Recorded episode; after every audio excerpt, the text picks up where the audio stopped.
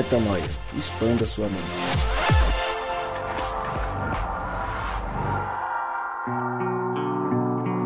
Está no ar mais um podcast Metanoia e você é muito bem-vindo ao podcast Metanoia número 186. Como eu sempre digo, meu nome é Lucas Vilches e estamos juntos nessa caminhada. Lembrando você que toda terça-feira um novo episódio é lançado e você acessa tudo o que fazemos lá no nosso site, portalmetanoia.com. Episódio passado, falamos, falamos sobre a dependência de líderes e hoje a gente expande o nosso tema, a gente segue forte no nosso tema para falar sobre a dependência de igreja. E nós estamos juntos mais uma vez, nós, o trio Parada Dura. É... que mais, Gabriel, que a gente pode... Vamos, vamos criar uns codinomes pra gente. Tipo esse trio Parada Dura, umas coisas super... É, Pops. ma- maduras. Vanguardista. Vanguardista, eu gosto dessa palavra, vanguarda. Gosto muito dessa palavra. Você tá bonzinho, Gabriel? Zambianco? Tô bem, graças a Deus. Tô em paz. Três tô Patetas. Isso é bom, hein? Hã? Três Patetas é legal demais. Os Três O Porquinhos. magro, médio e o gordo. Olha, ó. Ele, ó, toda mão. Rodrigo. E falou o. o- Médio. Nossa, Falei médio, vai. Nossa, é zoado demais. Ainda fui. Falou o chapadão, né? É. Falou o trincadão Super do crossfit. Trincadão do crossfit. É, os 160 quilos de, de 40% de Supino, gordura no supino, corpo. supino. Você tá bonzinho, Gabriel? Bem, Pa- bem. Ó, é a terceira, o terceiro episódio seguido que você fala do Rodrigo. Cara. Você pode parar? Ô, Rodrigo. Por trás É terceiro de seguido. toda ação, há uma motivação. Sabe que isso é saudades, né, cara? Pô, Sei, né, cara? tanto que eu te, te dei um abraço hoje ali no meio do Starbucks, sabe? Não fiquei nem envergonhado, que eu Mentira, poderia... né? Porque que o abraço só deu porque eu levantei e falei, não, vou É, te mas dar um abraço. abraçar sentada não dá, né? Com você é É. curtinho, estreitinho. Não, tem abraço é. Ah, Ó, pelo como amor de vocês Deus. são, abraço sem pé. Vocês param de desvirtuar as coisas pro ouvinte, o ouvinte vai achar que eu sou Ah. preconceituoso. Ah, você é assim. É você Não aí, a sou, gente, a gente não segue sou, sendo sou. seu amigo, porque a gente não tem preconceito com você. Rodrigo Maciel, apesar do menino não parar de encher seu saco há três episódios, tá tudo bem com você, né? Graças a Deus, tudo bem. Não, e Chupa, bullying, Gabriel. E o bullying com ele começou quando ele nem tava, né? É lógico. Tipo, três episódios ele É, tá fala dois mal aqui, pelas é segundo. costas. Os caras estão perdendo o limite aqui. Essa é a É, verdade. então, exatamente. Eu não falo mal pelas Vamos voltar aos costas. limites. Graças. Obrigado. Tô feliz, tô feliz, graças a Deus. Mais um, um episódio da gente aqui, número 186. Seis. 186. Cá estamos. Cá estamos. Falar felizes da vida pra igreja. gente falar sobre dependência de igreja.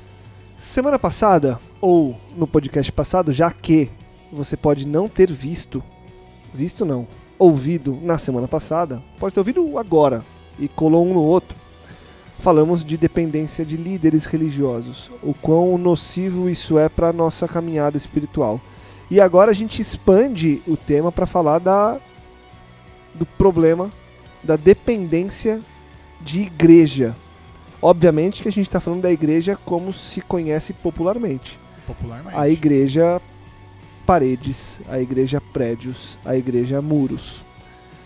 E aí eu queria, acho que antes da gente é, entrar no nosso tema propriamente dito, Rô, queria que a gente conceituasse de maneira rápida. A gente já falou algumas vezes no podcast, a gente tem um episódio só sobre igreja, mas é legal, acho que pra gente não deixar nenhuma é, aresta desamparada, a gente conceituar o que é a igreja popular, o que, que a- o, o senso comum crê que é a igreja e o que, que a Bíblia diz que é a igreja. E deixar claro que a gente vai falar sobre a igreja do senso comum, a igreja que você está acostumado a ver com os olhos, as portas, as placas e as paredes.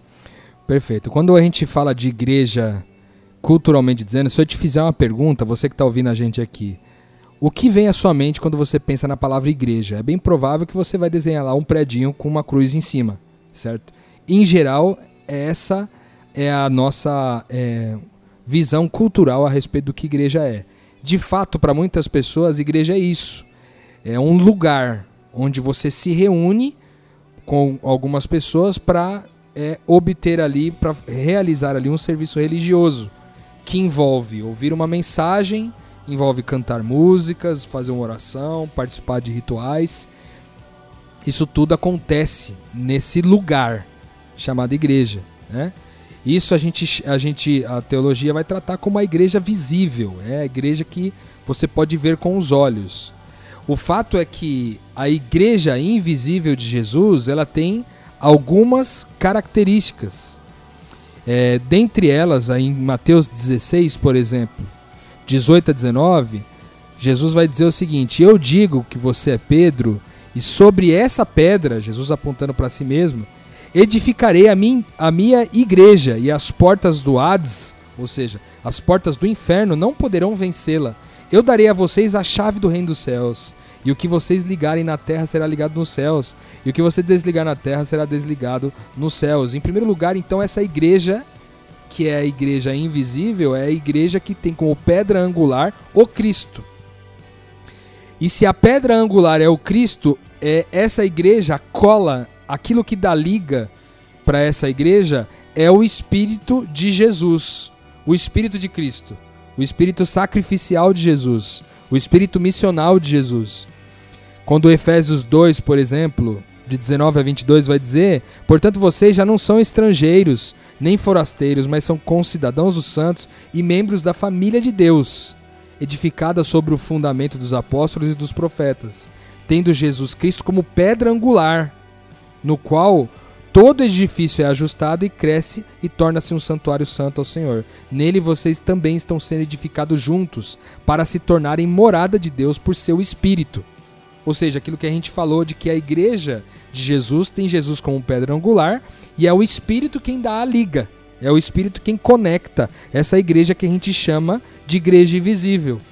E isso é, faz uma oposição a esse conceito cultural de igreja visível do predinho com a, uma cruz em cima, quando você vai em Atos 17, 24 e vai dizer que é, o Deus que fez o mundo e tudo que nele há é Senhor dos céus e da terra e não habita em santuários feitos por mãos de homens. Ou seja, aquele conceito de que há um lugar onde Deus mora, há um lugar onde Deus está e é ali eu estou indo para buscar esse Deus que está lá e não está em outro lugar, esse conceito é desconstruído pela própria palavra de Deus, sendo então essa casa espiritual a essa união de pessoas que carregam o mesmo espírito, o espírito de Jesus. Então, se fosse fazer uma diferenciação aí entre o que é e o que não é igreja, talvez seria isso. Lógico que na etimologia da palavra, você tem, a gente já falou sobre isso aqui no podcast, você tem o eclesia, que nada mais é do que o ajuntamento de pessoas, mas quando separados os dois os dois radicais, o ek e o clesia, você também vê um, um, um entendimento sobre chamados para fora, ou seja, é, se, se, fosse na, na, na etimologia da palavra, então igreja, eclesia, seria um ajuntamento de pessoas que são chamadas para fora. Talvez o, o, o significado etimológico mais próximo do, do original. Mas como eu disse, a igreja, a igreja visível tem todas essas outras características aí, algumas delas que nós vamos falar ao longo do podcast. A igreja invisível, ela obviamente sendo aquela sonhada e criada por Cristo, ela vai só trazer benefícios quando a gente está atrelado a ela. A igreja visível, que é essa que a gente está mais acostumado nos, nas comunidades religiosas, ela, quando nós não lidamos de forma. Quando nós não lidamos com limites, ela começa a ser prejudicial. E aí, a primeira pergunta que eu faço: ser dependente da igreja visível vai contra a dependência da igreja invisível? Pode pensar. Eu, eu, eu acredito que qualquer dependência ela não é saudável no reino de Deus. Qualquer dependência, a não ser a dependência do próprio Cristo. Qualquer coisa que eu dependo que não é o próprio Cristo não me é saudável, de imediato eu diria. Agora, o que caracteriza uma dependência de igreja? Eu acho que, em termos práticos, o que caracteriza uma dependência de igreja é eu preciso fazer algo para ser alguém. Então eu preciso participar do culto, eu preciso participar do rito, eu preciso ouvir a música, eu preciso cantar a música, eu preciso ouvir o sermão, eu preciso orar daquele jeito, naquele lugar, para que então eu seja alguém diante de Deus, tá entendendo? Então, quando eu tenho que, quando eu tenho uma obrigação envolvida, É. né, que, que, que transcende é, uma obrigação só operacional, mas é uma obrigação que ela está atrelada ao ser, né? Porque você pode ter uma obrigação do tipo assim, cara, é tradição, eu vou lá porque minha mãe vai, entendeu? Então eu não sou dependente de igreja, eu só vou por, tra- por tradição. Igreja não significa nada pra mim. Alguns podem pensar dessa forma. Mas tem alguns que pensam assim, não, cara, eu tenho que ir porque se eu não for, vou me sentir mal. Durante a semana, eu vou sentir que eu pequei de não ter ido na casa do Senhor, entendeu? Eu vou me sentir mal porque eu pequei por não ter estado. Pô, fiz um monte de coisa a semana inteira e não fui na casa de Deus. Não fui na igreja, entendeu? Então essa culpa, porque naturalmente todo, toda dependência também tem essa relação com a culpa, né? Quando eu não realizo, quando eu não experimento a minha dependência, não desenvolvo a minha dependência, eu também me sinto culpado, envergonhado, eu me sinto minorizado, eu me sinto humilhado às vezes, entendeu? Então eu acho que são características que denotam que você está dependente. Então significaria que se essa igreja fosse tirada de você, é, a sua paz seria tirada, a sua felicidade seria comprometida. Quando existe algo na nossa vida que, quando a gente tira, compromete a nossa felicidade, a nossa paz, e esse algo não é o próprio Cristo, tem idolatria aí. É o que a gente vai falar, inclusive, na série sobre idolatria. Mas na prática, você está fazendo da igreja, colocando a igreja numa posição que não lhe cabe. Porque nessa posição só Jesus senta nesse trono, entendeu? Que aí a gente vai para um risco, você expôs aí um risco que é muito mais grave do que uma dependência que existe também da igreja, que seria fazer parte do clube. Né? Que tem muita gente que, que vive, convive é, e defende ideias como se fosse um mero clube, um mero partido. Mero partido, né? Um clube que ele veste a camisa. O que também eu acho que não, não pode existir.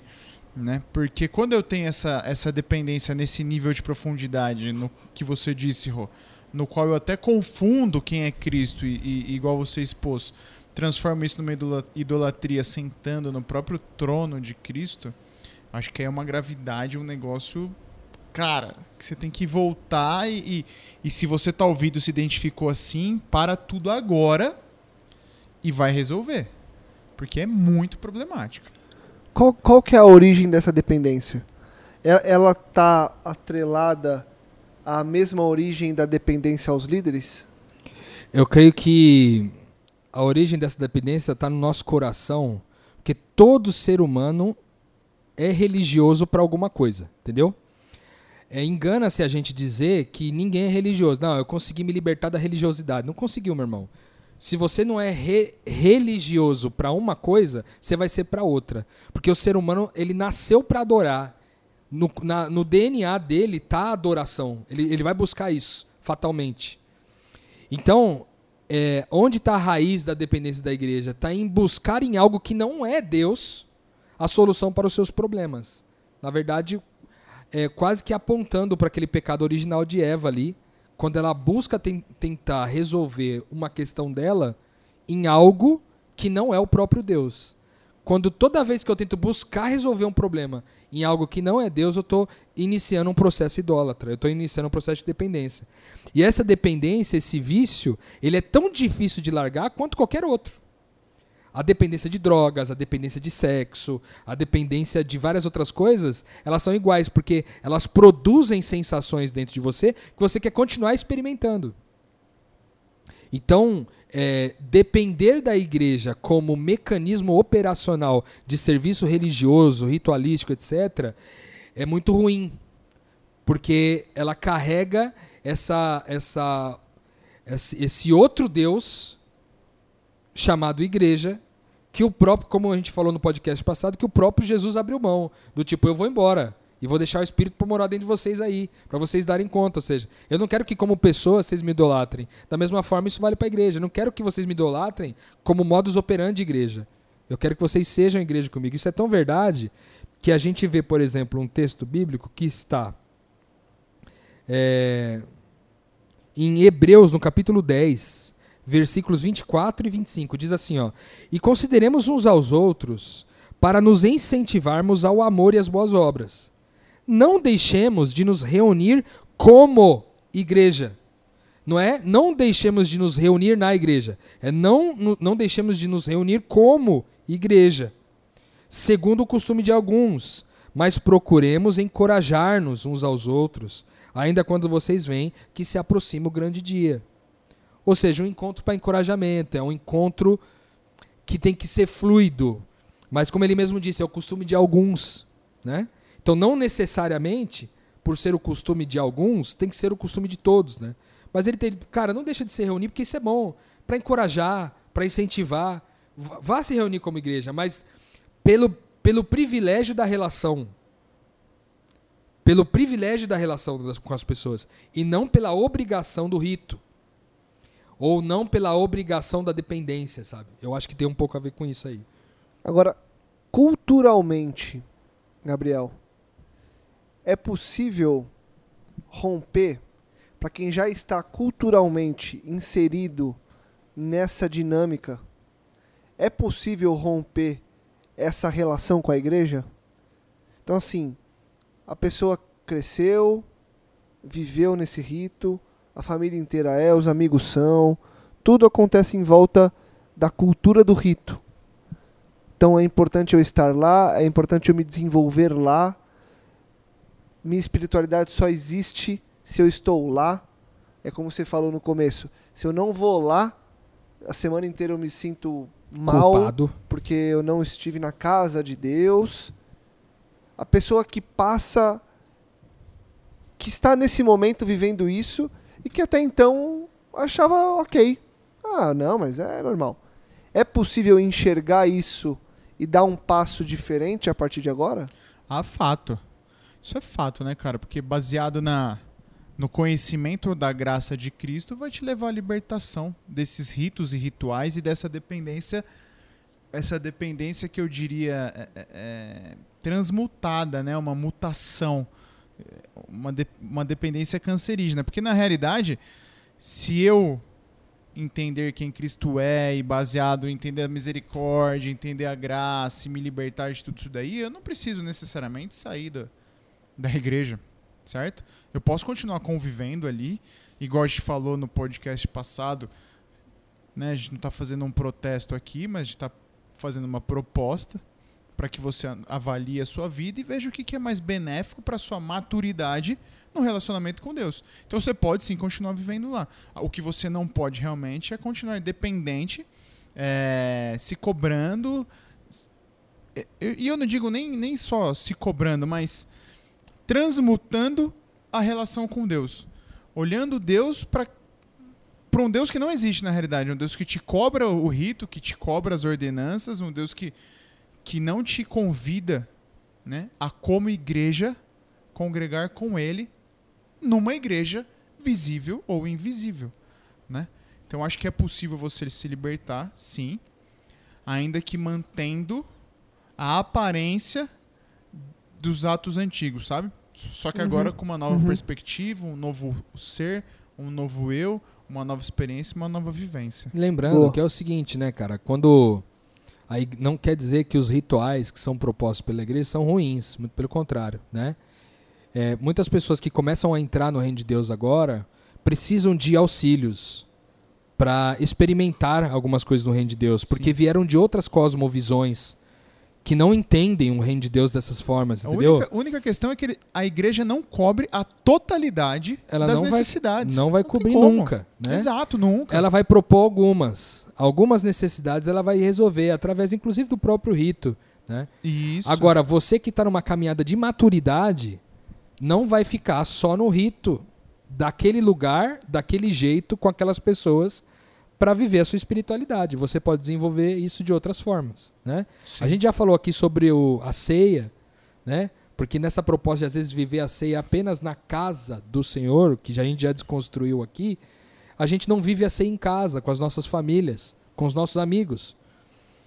Por causa de ter que louvar apenas na igreja, nós não pegamos um violão e tocamos um louvor em casa. Ou sentado num, num, num trem com amigos, entende qual que é o lance?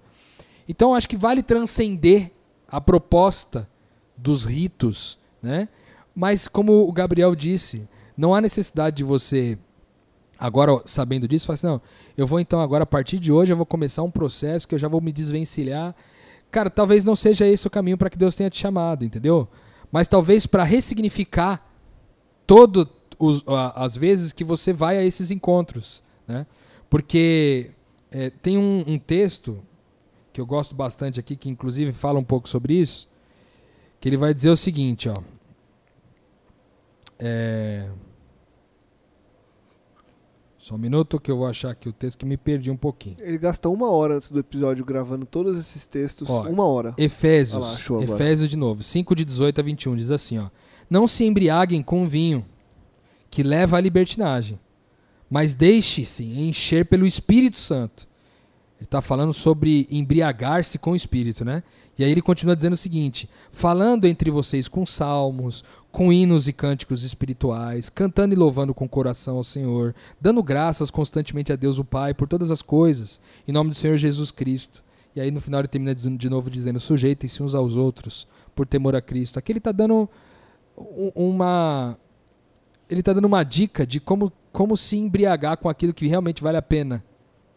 Que é se embri- embriagar com o próprio Espírito Santo. Então, se vocês se reúnem, não se reúnam para se embriagar, mas para se embriagar com vinho, que leva, vai levar vocês fatalmente à libertinagem.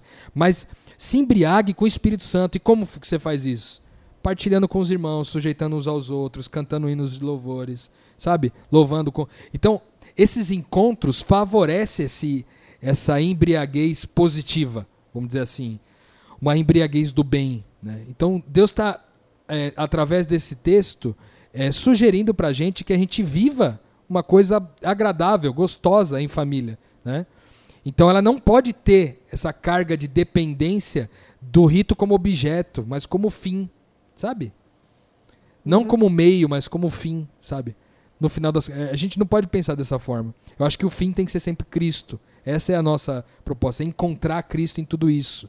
né? E uma delas talvez seja isso de se reunir em família, como irmãos e tal, e nessa proposta, através dos louvores, dos cânticos, através de se sujeitar uns aos outros, de encorajar, etc., no final das contas você produza uma embriaguez saudável, né? que é o que o reino de Deus propõe aqui.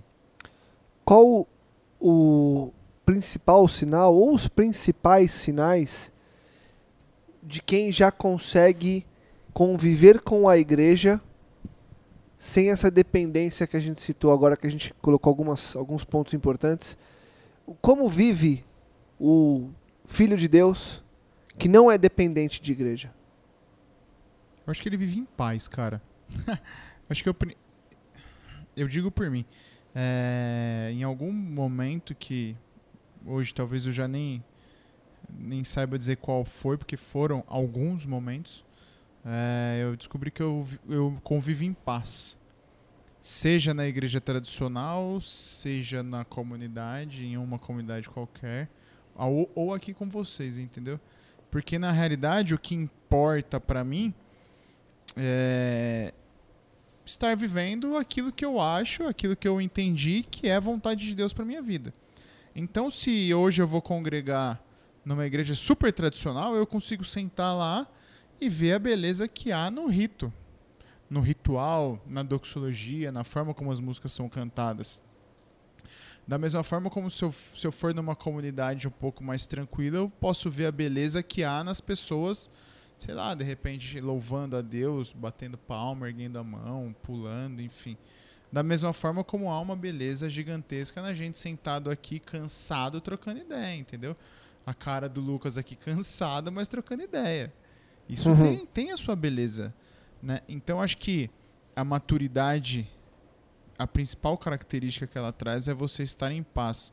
Você já não quer mais guerrear, resolver o problema do mundo, enfim. Né? Ne- Nesse sentido, obviamente. Então eu acho que é isso aí. Pra mim, pelo menos. É, eu gostei muito desse que você falou também ao final, que é talvez ali onde eu adicionaria uma coisa, que é além da paz que você sente, é você também já não estar mais, você não gasta, não dedica o seu tempo e a sua energia pra matar aquilo que é certo e errado, pra definir certo e Nossa, errado, bom, sabe? Bom, muito Não, bom. porque o jeito certo de se fazer isso é desse jeito. Porque o, o jeito errado de fazer isso é desse jeito. Você já não tá mais preocupado com isso, entende? Porque você já não tá mais na lógica de certo e errado. Você não tá mais na lógica de, de, de bom e mal. Você tá na lógica do que é gerar vida. Entendeu? Então, talvez uma, uma característica desse que já se libertou da dependência de igreja é que ele não tá apegado aos fatores visíveis de como a igreja funciona, mas ele ele tá apegado àquilo que, que gera vida. Pô, se eu for na igreja tradicional lá que tem todo uma, um, um rito, uma doxologia diferente, etc, uma liturgia toda preparada, etc, eu vou lidar bem com isso. Ao mesmo tempo que se eu for num, numa igreja que a galera na loucura, pulando, etc, eu também vou lidar bem com isso. Até porque a gente às vezes coloca uma microcultura como sendo nosso país com essas diferenças, mas se a gente fosse para outros países, sei lá, na África e outros lugares assim na, na- Ásia, a gente descobriria que a forma que eles utilizam para cultuar é ainda muito diferente de todas as que a gente tem. Ou seja, Exato. se essa igreja, né, que que a gente lê, ela é composta, né, de, de todos aqueles, como diz 1 Coríntios 12, de 12 a 13, diz assim: Ora, assim como o corpo é uma unidade, embora tenha muitos membros, e todos os membros, mes- mesmo sendo muitos, formam um só corpo, assim também com respeito a Cristo, pois um só corpo, todos nós fomos batizados num único espírito, quer judeus, quer gregos, quer escravos, quer livres. E a todos nós foi dado de beber de um único espírito. O que nos une não é o, o meio, não é a forma, não é o método, não é o modus operandi, não é a liturgia, não é o jeito de fazer. O que nos une é o Espírito de Jesus, cara. Amém. E aí, se eu tenho essa convicção de que o que nos une é o Espírito de Jesus, eu posso estar em qualquer, qualquer lugar, congregando com os meus irmãos e encontrar com Deus nessa epifania, vamos dizer assim, que é essa visão de Deus que a gente encontra dentro do mundo, né? Como que é possível. Ou, refazendo minha pergunta. Vocês acho que passaram por essa transformação há pouco tempo, há poucos anos. Dessa dependência de igreja para uma vida. é, eu vou usar o termo mais livre. Uma vida mais em paz. Melhor, vou, vou pegar o termo do, do Gabriel. Qual o caminho para você transitar de um para o outro?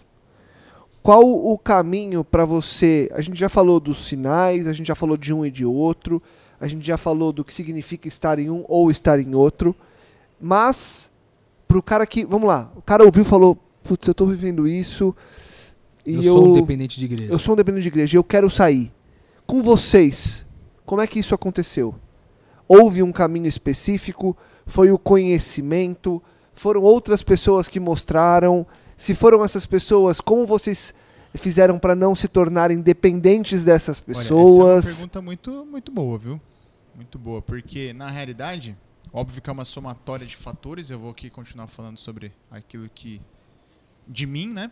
É, só o conhecimento não me trouxe paz, viu, Lucas? Só o conhecimento e a maturidade não me trouxe paz, porque é, a gente cresceu e durante muito tempo convive- conviveu aí na, na igreja tradicional, enfim, e tem certas amarras, né? Então, o conhecimento me trouxe outras certezas, sabe? Mas eu confesso que eu confesso que conviver afas- afastar-me um pouco da igreja e até mesmo da comunidade que a gente convivia pouco tempo atrás, ali na Vila Madalena, em alguns momentos me trouxe um- uma dúvida: será que é isso mesmo? Será que não é? Porque você se vê muito livre, sabe? Como tem que ser, como tem que ser. O evangelho é isso. Cristo te convida à liberdade, mas aí você se vê muito livre. Eu creio que é igual o- aquele mito dos, dos exploradores da caverna, sabe? Bem conhecido da filosofia, que os caras estão ali vivendo numa caverna, só vê um, um, um facho de luz e acha que aquilo é luz. Quando você sai da caverna, você fala, nossa, então tem o sol, tem as plantas, tem tudo isso. O que, que eu faço agora? Acho que dá um, dá um momento de insegurança. Você quer voltar lá para dentro. Entendeu? Você quer voltar para onde você achava que você estava seguro. Né? Então acho que essa transição ela é a minha transição que marcou foi comunhão com Deus. Comunhão com Deus para entender se o que eu estava vivendo era a vontade de, dele, para entender se o caminho que eu estava trilhando era da vontade dele.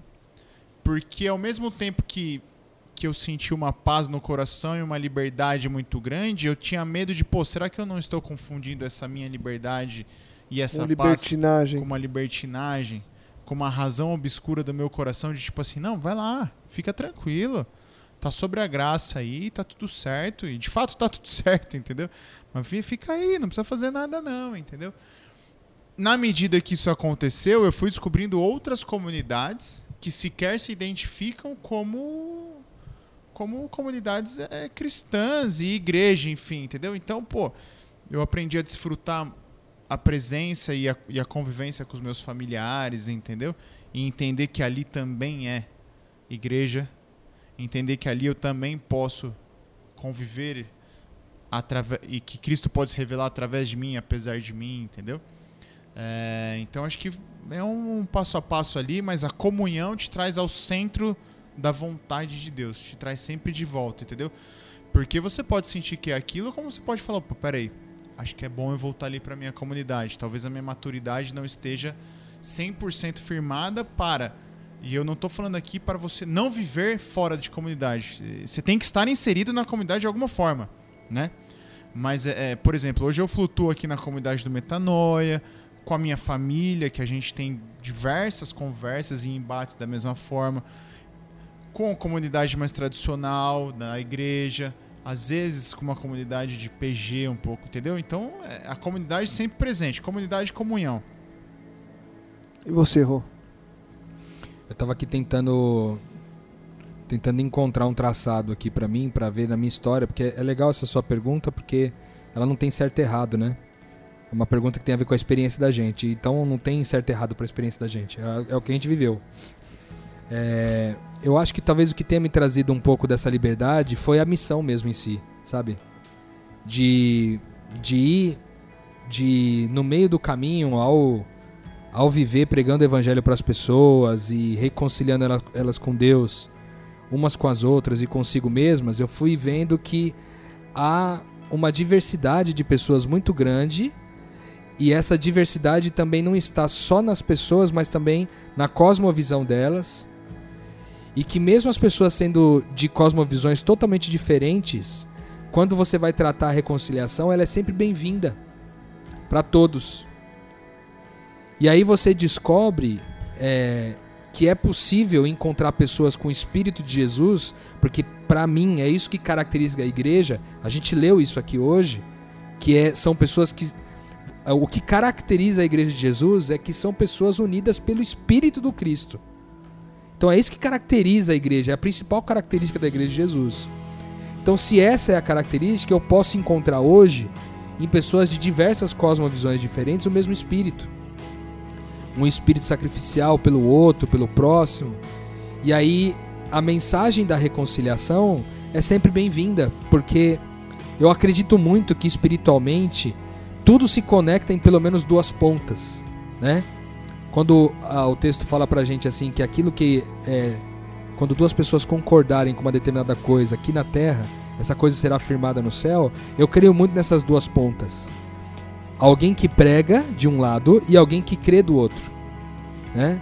Se a pregação que foi feita aqui do outro lado creu, o espírito de Cristo está naquela outra pessoa para crer naquilo que é espiritual, porque a Bíblia diz pra gente que tudo que é espiritual só pode ser entendido no âmbito espiritual também.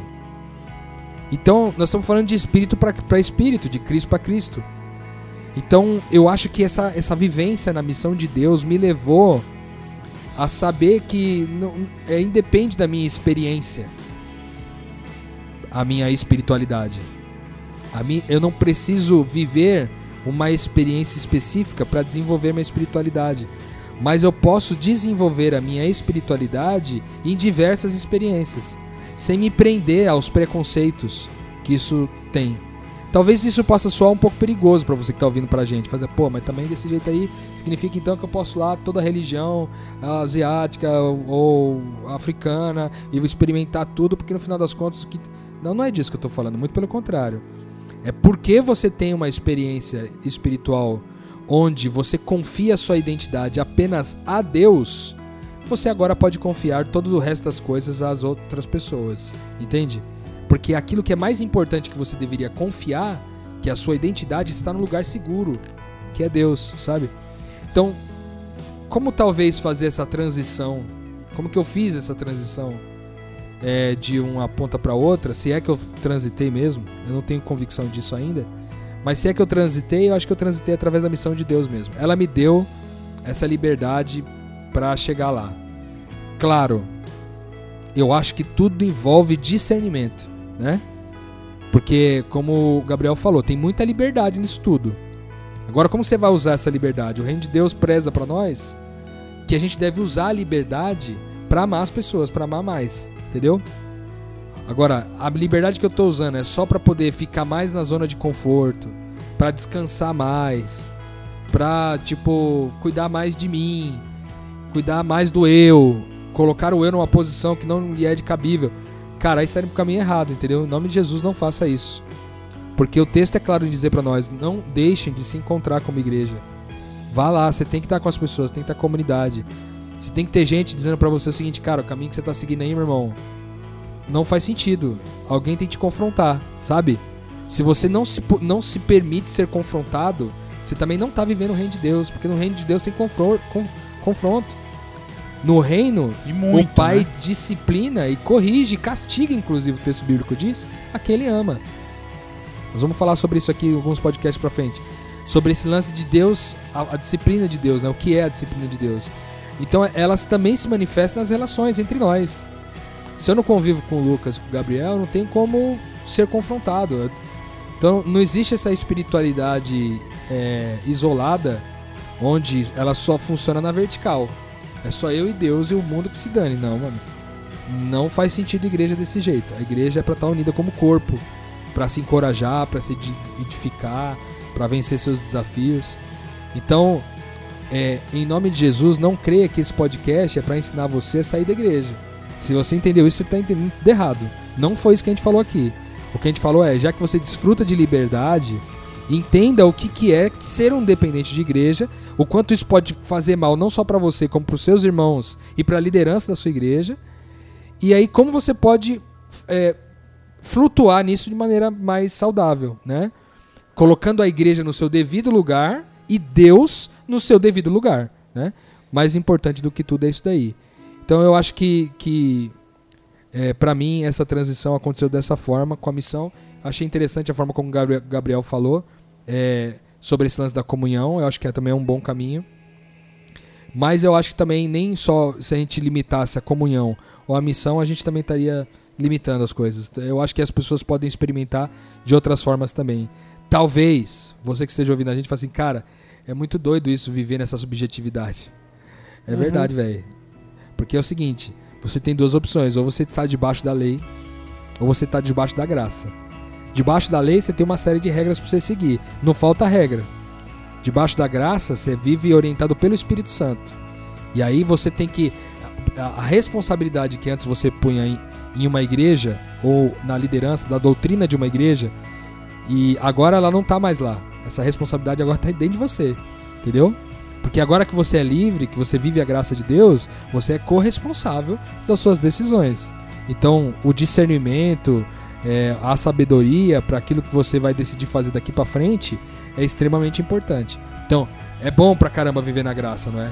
Só que, mano, não existe graça sem responsabilidade, beleza? Sem dúvida. Então você vai viver nessa lógica aí, querendo botar o gás na Babilônia, porque agora você, não, agora já entendi lá no Metanóia, os caras ensinaram pra gente lá que a gente pode sair da igreja. Em nome de Jesus, isso aí não é verdade. Se, se é isso que você entendeu. Volta lá o podcast, entende de novo. E pra nós é isso. É a liberdade que carrega consigo uma Responsabilidade. responsabilidade, que é uma dicotomia e não, não dá pra separar, né? Seguimos com liberdade e responsabilidade, sem a dependência nociva e entendendo o nosso papel aqui agora uns para com os outros. Certo, Gabriel Zambianco? Tamo junto, Isso aí, meu brother. seguimos. Rô, bom demais, seguimos juntos. E a gente segue semana após semana expandindo a mente. Então deixo aquele convite para você continuar nos escutando, continuar compartilhando e levando esse conteúdo a mais pessoas. Lembre-se que semana que vem tem mais episódio, tem mais metanoia. Continuamos firmes para entendermos ainda mais quem nós somos em Deus. Metanoia, expanda a sua mente.